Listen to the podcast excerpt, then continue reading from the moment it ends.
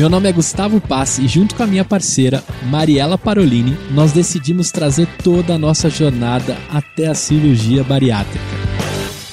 Nós operamos em novembro de 2020 e aqui a gente vai contar todas as realizações, todas as felicidades e principalmente todos os perrengues de quem tem os grampinhos no estômago. Fica com a gente que você vai curtir. Olá, seja mais uma vez bem-vindo ao podcast bariátrica.club. Eu sou Mariela Parolini, aquela podcaster bariatricada e que agora precisa ganhar uma boa massa muscular. Porque quem me acompanha já sabe, a reeducação alimentar foi fácil, mas a reeducação física, papai do céu tem que ajudar. E você que ouve pode me ajudar também me incentivando. Vai lá no bariátrica.club e me manda mensagem de incentivo, porque eu preciso de massa muscular. E por falar em rede social, eu conheci uma mulher que eu achei fantástico, uma amiga de grampo. Não sei com você, mas eu, de tanto ver sobre bariátrica, começa, óbvio, a aparecer mais e mais coisas a respeito de bariátrica. E aí, apareceu para mim a pequena Bari. E é fantástico o que ela posta. Eu tenho acompanhado os resultados dela, sensacionais. Então eu trouxe para conversar, porque eu a encontrei num grupo de bariátrica, a Rafaela, que é a pequena Bari. Rafaela, seja muito bem-vinda, obrigada por aceitar estar aqui no bariátrica.club e, por favor, se apresente para que as pessoas te conheçam, para que saibam um pouquinho da sua história. Obrigada a você por ter me convidado. Então, meu nome é Rafaela, eu tenho 22 anos e eu tenho acondroplasia. Para quem não sabe, é o nanismo. Eu tenho 1,19m de altura e eu achei que não seria possível eu fazer a bariátrica eu cheguei no auge do meu peso, com, foram 80 quilos, e para uma pessoa de 1,19m, 80 quilos é muito, Imagina. né? Sim. Seu IMC estava quanto? Tava 56. Nossa. Muito. Aí o meu médico, eu fui no médico, eu fui diretamente no cirurgião, eu não procurei mais ninguém além dele.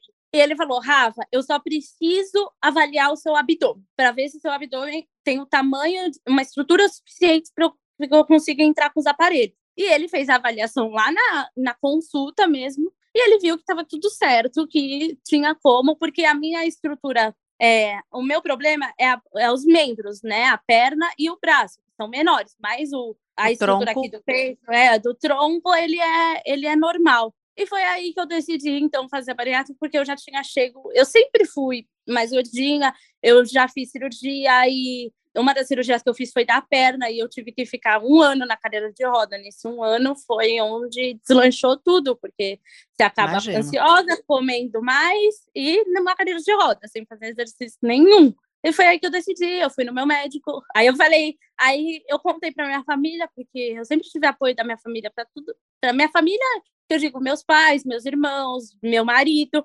E aí todo, eles me apoiaram e eu falei, agora quem tira isso da minha cabeça é só se um médico virar e falar para mim, não, você não tá apta a fazer, não vou te dar um laudo, né? E foi aí que eu, aí eu passei, fui passando dos médicos, eu não tive pressa, porque o meu, por ser por plano de saúde, demorou seis meses. Tem gente que em dois consegue, eu fiquei lá nos seis eu, meses. Eu, graças a Deus, um mês e meio eu consegui. É, então, eu tive, eu fui fazer lá em endócrino, demorou mais dois meses para me atender, tá? de quando eu marquei a consulta. E foi Era pandemia também, né? Sim, sim, tava no meio da pandemia, então eu tive que esperar e eu tava bem. E como eu queria que minha mãe fosse para a cidade onde eu, mo onde eu morava, né, em São Carlos, que, que foi lá que eu operei, eu, eu tinha que esperar as férias do meu irmão, então seria dezembro ou janeiro, e eu comecei a ver em julho. Então eu falei, não, tá tudo certo, vai dar tudo certo. E no final deu, todos os médicos me apoiaram e tudo, e deu tudo certo. Acho que foi isso. E eu cheguei, eu,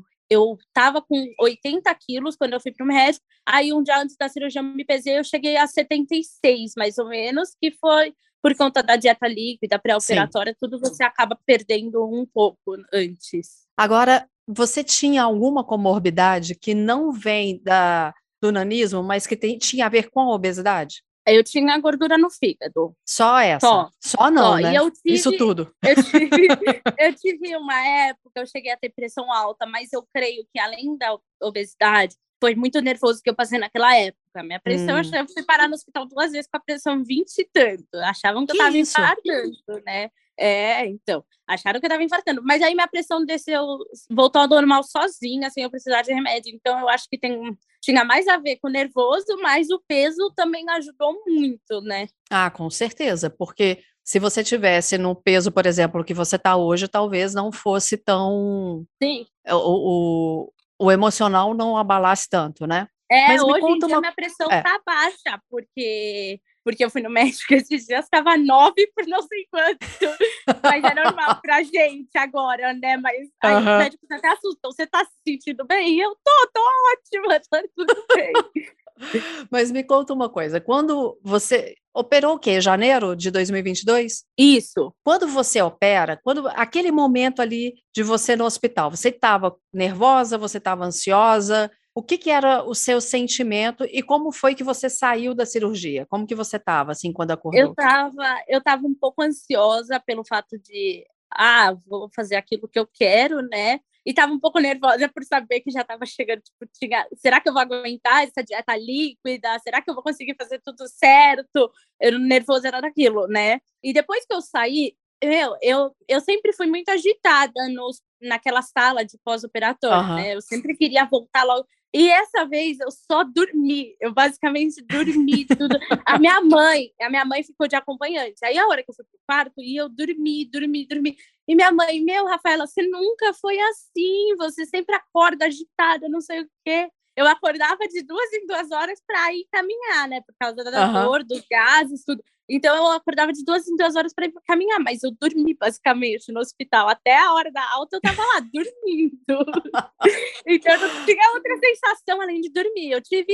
Eu acordei com um pouco de sede, né? Mas eu não pude. No dia que eu fiz, pelo menos, eu não pude. Eu não pude beber nada, só no dia seguinte, mas foi uma coisa que deu para aguentar, né? Tranquilo. Você, antes da gente começar a gravar, você chegou a falar aqui que você ficou 21 dias na dieta líquida, né? Eu fiquei 15. Isso. Como que foi esse período da sua dieta líquida? Ó, primeiro eu fiquei sete dias naquela líquida que tem que coar, que tem que pegar só água suja Sim. pra sopa. E depois os outros 14 eu já podia mais peneirar, sabe? Bater ah, tudo, tá, peneirar. entendi. É. Aí, pra mim, eu não consegui tomar os caldos. Eu tive que me adaptar em relação a Gatorade, água, as coisas que eu podia, né? Que eu tava liberada porque eu não conseguia os caldos, não descia para mim. Tinha dias que eu tinha muita vontade de mastigar, eu não vou falar, nossa, foi perfeito, porque acho que foi a pior parte para mim. Tinha dia que eu chorava, nossa, o que, que eu fiz da minha é. vida? E, mas hoje eu falo, gente, que loucura, né? Que louca, olha o que eu tava falando. Mas foi, eu acho que foi a fase mais complicada para mim. Só que eu sempre pensava, putz, menos um dia menos um Exato. dia. E quando fui ver, já foram os 21 dias. E aí eu comecei. Eu falo que não é fácil, mas é possível, porque para mim a, a, fase mais chata foi a pastosa. Eu não suportei a fase pastosa. Mas é isso, assim, passa. E, quando, e depois, quando a gente se vê mais magra, fala, ai, ainda bem que passou, ainda bem que eu consegui, né? E tá é tudo isso certo. mesmo, nossa. Sim. Rafa, a gente vai a fazer gente... uma pausa. Peraí, só um pouquinho para você falar. Tá. A gente vai fazer uma pausa desse primeiro bloco para o segundo e a gente okay. já volta que você vai continuar contando para a gente isso aí. Peraí.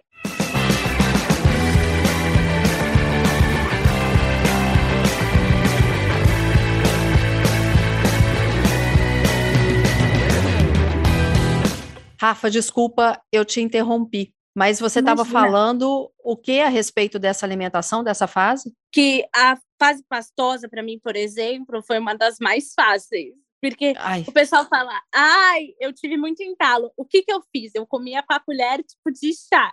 E eu, e eu botava metade da colher de chá. Tudo bem que eu esquentava minha comida umas três vezes para é. comer quente, porque uma hora ficava gelado. Mas para mim foi a melhor foi tipo, eu não tive, eu tive entalo até hoje, acho que três vezes, assim, que eu me lembro. E foi, foi com ovo, né? Como sempre. Ovo? Sim, ovo. Eu consegui me entalar com ovo. O resto Como assim, Rafa? Não sei. Não sei. Mas eu acho ovo que cozido? já foi ovo mais frito, ovo mexido. Que isso, Rafa? O ovo cozido não, por incrível que pareça. A minha nutricionista até comentou que o ovo cozido podia dar mais. E não deu. E Aí, mas eu acho que é tipo de comer rápido. Às vezes eu gosto é de ficar isso que eu ia falar. comendo. aí eu tô conversando, quero engolir, não dá nada certo, então eu já desisto, entendeu?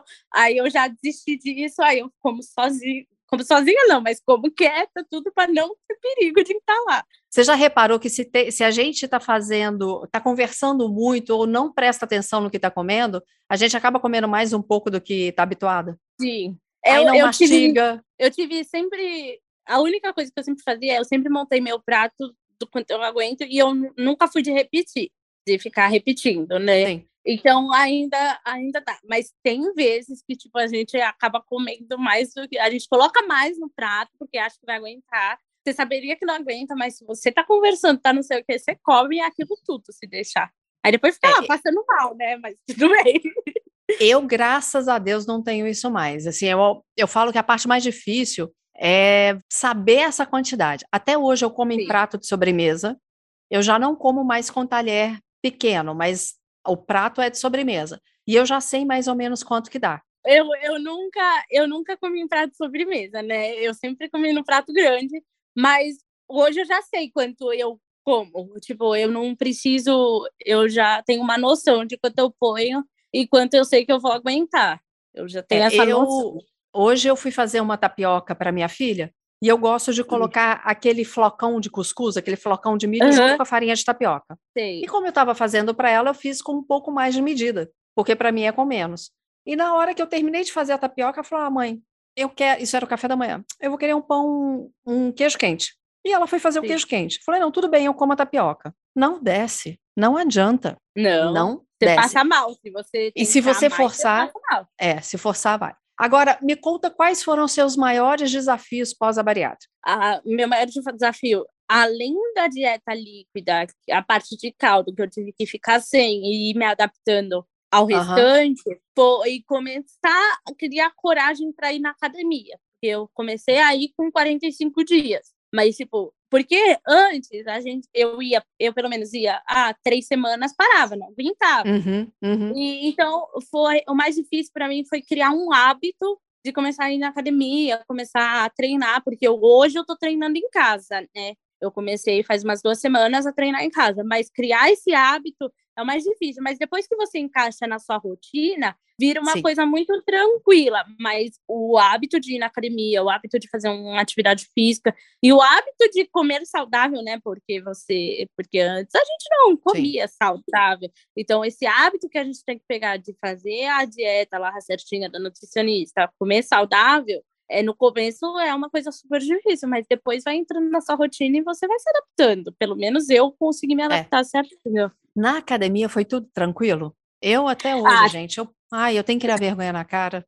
Tem Sim, dois meses Eu- que eu- não vou. eu tive que pedir apoio pro meu marido, né? Vamos comigo, porque se fosse depender de eu ir sozinha, eu não iria. Assim, porque, pô, ai, vou sozinha, não sei o quê. Mas, assim, tipo, em relação aos exercícios e a minha estatura, eu tive que adaptar muita coisa. Muitos, muitos exercícios que tem que usar máquina, eu não consigo. Eu faço mais exercício livre, né? Que chama. Ah, tá. É, eu sempre fiz mais exercício livre do que exercício que tinha que usar a própria máquina. É, por causa, infelizmente, o que regula não dá, né? É, muita Esse é coisa problema. não dá. Ou eu tive professores na academia que também me ajudavam muito, por exemplo, leg press, que é uma coisa que, tipo, Sim. que as pernas, né?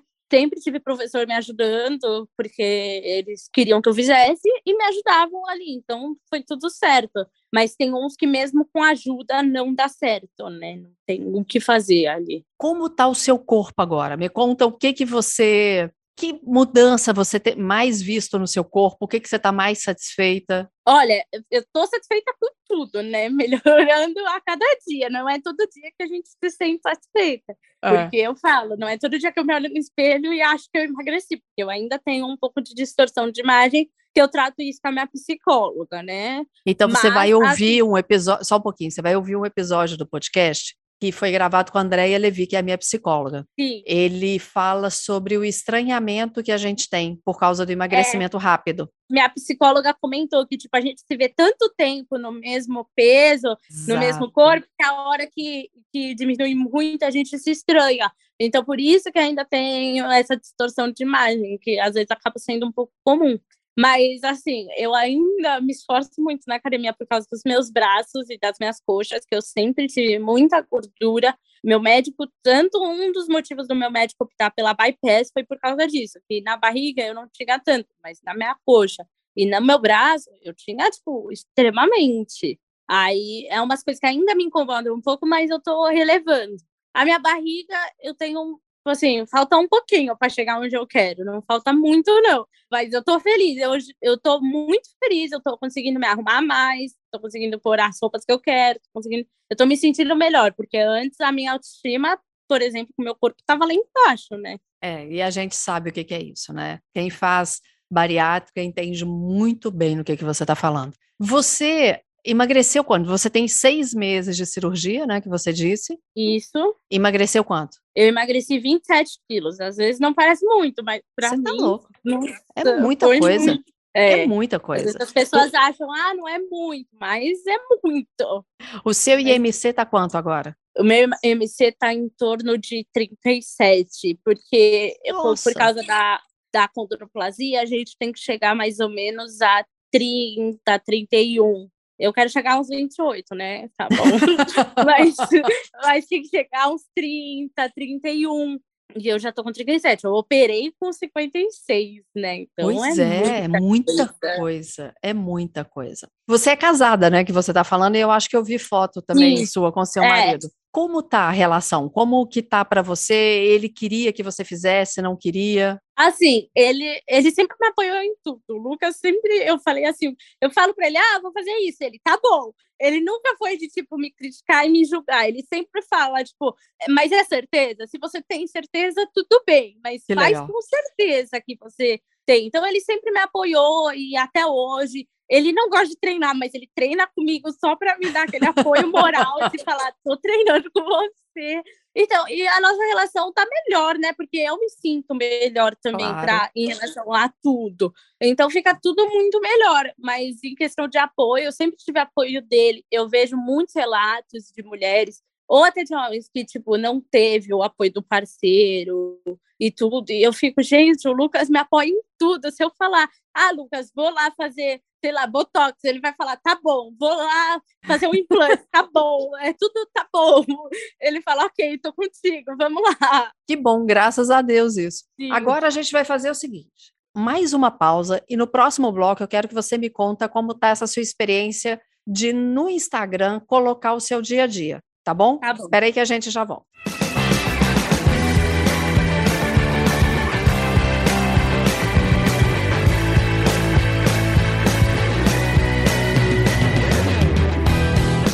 Rafa, eu te conheci por causa da Pequena Bari. Quando que você Sim. resolve criar a Pequena Bari? Como que foi isso? Eu criei a Pequena Bariátrica antes de fazer a cirurgia. Por quê? Porque eu sempre gostei da internet, sempre gostei, sempre fiz, sempre gravei TikTok também, entrei nessa era do TikTok, acho o máximo. E a minha irmã comentou comigo, Rafa, por que, que você não faz um perfil para bariátrica, não sei o quê? E eu, ah, Ana, vou fazer.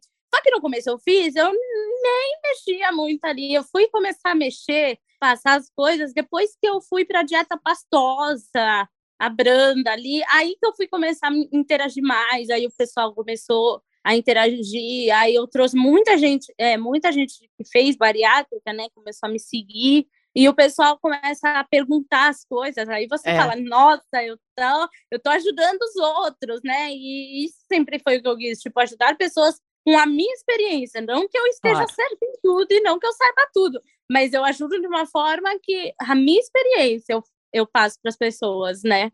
Aí foi aí que eu decidi, aí eu decidi deslanchar e até hoje eu tô, cada dia eu tô tentando mais, né? Tem dia que às vezes eu esqueço que tem que aparecer ali, né? Não é fácil, porque às vezes o dia é tão corrido. Aí fica no tipo, putz, eu não apareci, eu tenho que ir lá conversar com eles. Aí eu apareço lá de novo. E ali você coloca o seu dia a dia, você coloca o seu treino, como que você está fazendo? Sim, eu coloco, eu filmo geralmente mais meu dia a dia, alimentação. Eu acho que o pessoal está cansado de ver minha alimentação, que é basicamente a mesma coisa, né? A dieta ali, a gente vai falando a mesma coisa. Mas eu filmo muito, a maior parte da, de lá eu coloco os meus treinos e mostro pro pessoal que, tipo assim, não importa as limitações que eu tenho, eu tô treinando. Exato. Então, tipo, não tem uma desculpa para você, tipo, nossa, entendeu? Tipo assim, ah, não consigo. Quem, quem não quer dar um jeito, né? Quem quer vai lá e dá um jeito. E eu dei um Exato. jeito, e o meu personal me ajuda a dar um jeito. Então, eu mostro muito os meus treinos, mas eu também mostro minha alimentação, mostro meu dia a dia, mostro quando eu, eu vou repor o ferro, né? Tomar Noripurum, que o pessoal acha que eu tô no hospital, e não, eu tô tomando só Noripurum mesmo. E é, aí eu mostro quando eu vou na nutricionista, eu posto que eu o que ela mudou, o que não mudou, né? Eu vou, é aquilo, né? A rotina eu vou mostrando o máximo que eu consigo, porque às vezes eu só fico trabalhando o dia inteiro, não tem nem o que mostrar, mas eu mostro tudo de diferente que eu faço. E ali, o que, que você tem percebido das pessoas que já fizeram bariátrica? Como que você, o que, que elas te perguntam? O que, que você acha bacana? Como que você tem visto isso? Olha, tem, tem gente que eu falo que às vezes fez a bariátrica sem pesquisar, né? Porque, por exemplo, quando você quer fazer uma cirurgia dessa, eu acho que a pessoa tem que pesquisar muito antes de fazer, porque é muita coisa que você tem que saber, tipo entalo, dumping, é, a dieta líquida que você tem que seguir certinho. E eu já tive relatos de pessoas que não seguem direito a dieta líquida, que pulam as, os horários, né? Pulam trocentas vezes os horários. Tipo assim, vão tomar sete horas da manhã e depois meio-dia. E não, no começo é meia, meia hora, uma uma hora, Sim. depende do profissional, né, que passa. Aí eu já tive relatos ótimos também de pessoas que começaram a ir para academia porque viram eu fazendo, então começaram a treinar. Então isso, é, isso incentiva a gente. Mas ontem mesmo eu tive um relato de uma moça que na dieta líquida estava mastigando carne e cuspindo. Jesus. E eu fiquei e eu fiquei em choque. Por quê? Porque não pode. Então, quem está assistindo, gente, não pode fazer isso, pelo amor de Deus, porque você põe toda a sua cirurgia em risco, né? Meu Deus do céu, igual eu falei, na época que eu operei, eu via muitas pessoas assim, ai, quando que libera para relação sexual? Porque eu Sim. tinha não sei quantos dias eu fiz relação, eu tive relação. Eu falei, meu pai do céu. É, tudo, todas as minhas dúvidas em relação a isso, tipo, relação sexual ou ou tipo quantos dias eu tinha que ficar em dieta, era tudo com a minha equipe que eu ia. Por quê? Porque cada equipe tem uma forma de se trabalhar. Quantos dias eu podia dirigir, com quantos dias eu podia fazer exercício. Por exemplo, meu médico liberou eu para fazer exercício com 30 dias, mas eu vejo médico que libera só com três meses. Então, uhum. eu acho uhum. que tipo, você tem que saber conversar com a sua equipe, porque só Exato. eles que mexeram em você ali sabem o que, que acontece com você e com o seu corpo. Eu falo que nós temos que lembrar que, por mais que externamente nós estejamos bem, estejamos adaptados à nova vida, nós somos grampeados literalmente por dentro. Sim. Sim, existe uma parte do nosso né? é existe uma parte do nosso corpo que está sendo cicatrizada. Então a gente Principalmente tem que... os primeiros 30 dias, né? Exato. Então a gente tem que lembrar disso. Eu não sei se eu já comentei aqui em algum episódio, mas em 1993, você nem era nascida ainda, não. eu fiz a minha primeira cirurgia, que na época tirava peito, você não colocava peito. Então eu Sim. tirei mama em 93, eu tinha 19 para 20 anos. E eu tive um problema seríssimo de cicatrização. Eu fiz a minha cirurgia em março, foi cicatrizar em outubro. Nossa, muito tempo, né? É muito tempo. Então, Toda cirurgia que eu fiz depois, eu sempre fiquei com receio. Olha que eu já fiz várias cirurgias. Meu primeiro filho foi parto normal, mas o segundo foi cesárea. A segunda foi cesárea. Sim. Eu já tive que tirar útero, já fiz períneo, já fiz bexiga, enfim, várias cirurgias. Então eu sempre fiquei muito atenta a essa questão da cicatrização. Foi algo pelos problemas que eu já tive. Então, no primeiro mês e da é bariátrica. Corpo, né? É, e além disso, eu já tive trombose. Eu uhum. tinha 24 anos, eu tive trombose. Então, eu tinha muito medo dessas duas coisas no meu pós-cirúrgico: a cicatrização e trombose. Então, eu tomei, eu segui tão a risca o que me disseram. Era para andar, eu andava. Era para fazer o exercício com respiron, eu fazia. Era para usar meia, eu usava. Só podia comer aquilo, eu só comia aquilo. Porque eu tinha uma preocupação muito grande com esse momento, porque eu sei o Sim. quanto esse momento era crucial. Sim, com certeza. Para né? o restante da minha recuperação. Então, para quem está escutando, pensa o seguinte: se você ficar esse período muito bem, o restante da sua vida, nossa, você só vai ter mais ganho ainda. Porque é. deixa passar essa fase. É chata? É chata. Tem ninguém aqui romantizando a cirurgia bariátrica. E eu gosto sempre de lembrar, Rafa, que o bariátrica.club está longe de ser uma apologia à cirurgia bariátrica e está longe de ser uma gordofobia. Sim. A gente fala aqui de um tratamento para pessoa com obesidade, um dos tratamentos, né? E esse tratamento deu certo para mim, está dando certo para você. Com certeza. Então, por isso que a gente escolheu falar a respeito da cirurgia bariátrica, porque é um dos tratamentos que existe para obesidade, mas também não é para romantizar. Não é para gente. Porque... é, é, ai, é tudo lindo e maravilhoso. Primeiro que não existe passe de mágica, você já descobriu isso, né? Não, não existe, pelo amor de Deus. Não existe não é passe é de mágica. Pronto, não existe. Nós somos totalmente responsáveis por aquilo que acontece conosco. Nós somos totalmente responsáveis pelo sucesso da nossa cirurgia. Tanto que quando a gente ouve falar de reganho, a pessoa que teve o reganho, ela sabe o que ela fez de errado. Com certeza. Eu já vi relatos de pessoas com reganho e elas sabem aonde pegou errado, onde foi o erro. É, tem uma pessoa que eu vi esses dias num grupo, ela falava assim: eu comecei a beliscar. Uhum. E beliscar não pode, né? É uma das coisas que mais falam. Não pode. É, eu, particularmente, eu não sei você, mas eu, quando fico muito ansiosa, o meu comportamento anterior era começar a beliscar. Ah, é sim, raiva e ansiedade. Então, hoje, como eu já identifico isso, eu já sei também como lidar com isso. Você percebe o que, quais eram os seus gatilhos? Ah, sim, eu fico, qualquer coisa que acontecia, eu ficava triste, feliz, com raiva, qualquer mudança de humor, a gente ia na comida, com certeza. Ah, vamos, tipo assim, ah, aconteceu um negócio, ah, vamos pedir uma pizza para comemorar. Ah, tô triste, nossa, vou comer um chocolate, tipo, por Entendi. exemplo, né? A gente sempre ia ali, ia comendo e, ia o dia inteiro, né? Ou passava o dia inteiro sem comer, aí quando ia comer, comia pra caramba, né? Tudo totalmente errado isso também. São coisas que hoje eu não faço mais. Eu aprendi muito com a minha psicóloga que, tipo assim, nossa, você tá numa ansiedade, numa angústia, vai assistir uma série, vai tomar um banho uhum. relaxante, vai caminhar, vai fazer qualquer coisa menos ir perto da cozinha. Não chega perto da onde tem comida, que tá tudo certo. Mas vai fazer alguma coisa que você goste, porque aí você troca, né? Você desconta em outro lugar. Você ainda, você faz terapia todo, toda semana ou como que você faz? Eu eu estava fazendo toda semana, aí agora eu comecei a fazer a cada 15 dias. Porém, se eu precisar da minha psicóloga, ela fala: pode gritar que eu tô aqui, não vai ah, fazer bobeira, é não vai fazer bobeira de comer, não sei o quê, porque eu não eu não tenho mais problemas com relação à comida. Minha psicóloga já, a gente já descartou isso, tipo, eu sigo tudo certinho. Ela fala que eu sou muito disciplinada. Eu, eu passei, eu que me legal. tornei muito disciplinada. Então, aí ela viu que eu já podia ir a cada 15 dias, mais ou menos. Mas ela fala, Rafa, qualquer coisa você grita, eu estou aqui, não precisa deixar de me chamar. E como, o que, que você quer para o futuro? Como que você está vendo a pequena bariátrica daqui para frente? Ah, eu queria que alcançasse mais pessoas e as pessoas entendessem, né? Verem que, tipo assim, não é um, uma limitação que eu tenho que vai fazer com que eu deixe de treinar, por exemplo, né? E eu quero ajudar mais pessoas. Eu quero que as pessoas eu quero mostrar um lado, o lado da cirurgia que às vezes as pessoas não veem. Por exemplo, esses tempos atrás eu fiz uma caixinha de pergunta e a moça falou assim para mim: "Ô oh, Rafa, mas por que que você treina? A bariátrica não é só fazer a bariátrica e pronto, e por que que você uhum. faz dieta?" E eu expliquei para ela que não, que a bariátrica, infelizmente, ela não é um milagre, né? Sim. Que a gente tem que tá depois, tem que continuar na dieta, tem que continuar treinando, porque você pode voltar todo o peso que você tinha.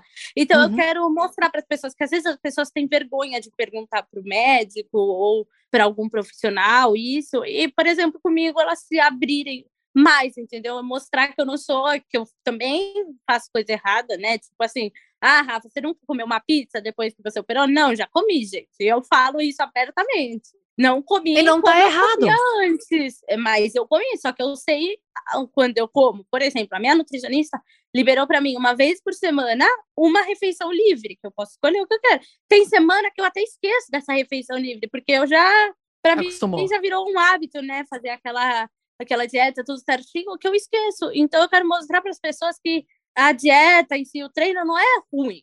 Tipo assim, você tem que, você tem que criar, criar uma disciplina. Não é todo dia que eu quero treinar, não é todo dia que eu gosto disso, que eu quero levantar da cama para isso, mas eu preciso disso. Eu preciso ver, porque eu vejo os resultados, porque o dia que Exato. eu treino eu tô 1% melhor do que o dia anterior, né? Rafa, deixa então os seus contatos, porque eu amei a nossa conversa, tomara que a gente consiga conversar de novo. Ai, e eu certeza, quero que você deixe, é, deixa seu contato para quem quiser acompanhar lá. Ó, quem quiser, o Instagram é arroba pequena bariátrica, chama. Aí é a rede social que eu uso basicamente para mostrar tudo, o Instagram pequena bariátrica. Então tá jóia. Obrigada, viu, Rafa? Um beijão para você. Obrigada você. Um beijo, viu? Muito obrigada. Para você que está aqui assistindo mais um episódio do Bariátrica.club, meu muito obrigada. Compartilhe com quem você sabe que quer ouvir a história da Rafa. Pode inspirar tanta gente. Além de seguir a Rafa, siga também arroba bariátrica.club, arroba café com Mariela Parolini, arroba Gustavo Passe. Eu tô te esperando no próximo episódio. Um beijo e Deus te abençoe.